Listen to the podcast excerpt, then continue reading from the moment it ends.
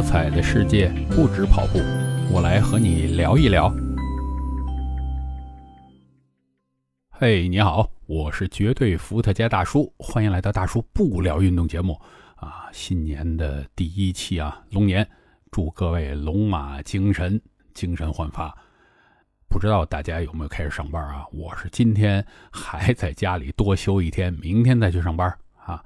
那想想呢，这个春节，呃，回去同样啊，我们每年的节目都是看老人，哎，不定是哪边。那么跟老人聊什么？包括平时我们也有这个什么家族群呢，在里边沟通。哎，突然间想到一点，我们呢这个年纪都是报喜不报忧了。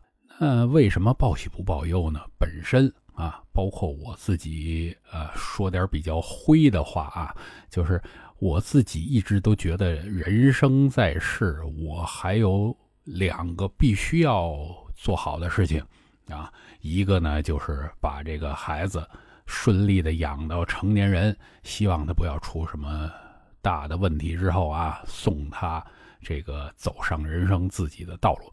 另一个呢，希望能够好好的让。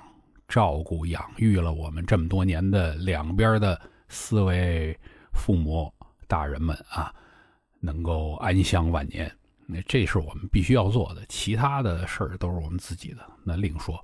那让老人安享晚年，有一点就是心情要好，对吧？老人心情要舒畅。所以呢，很久以来啊。这个包括我也是向我太太学的，因为我这个人情商挺低的，那从小就是什么事都认死理儿，嗯，有点什么，哎，我找实话实说，哎呀，这个孩子或者一件事有好有坏，我把这个很全面的汇报。后来发现我老婆不是这样，她整天的汇报的啊，在家族群里讲这个小孩哎，全是好的，这有问题一句不提。后来又想想。也对哈，首先老人们也帮不上忙，对吧？我一直坚持这孩子是我自己来养，那你老人在那儿，如果他干涉，我还不愿意听，是不是？既然他帮不上忙，那你干嘛还让他在那儿操心呢？是吧？让他看着这孩子这儿也好哪儿好，不就完了吗？是不是？啊，那包括有一些很多我们自己遇到的一些事儿，哎，我们也不想。那包括看到了有一些这个呃人啊，不是像我们这么大，但是已经成年了，早就出来应该自己挣钱养家这种孩子那儿就啃老族吧，依靠父母，就觉得你这太不对了。然后既然我们现在有担当啊，希望我能够在这个 情商方面啊，这估计也提高不了了，这个玩意儿天生的。但是这个做法，具体的做法，咱能够。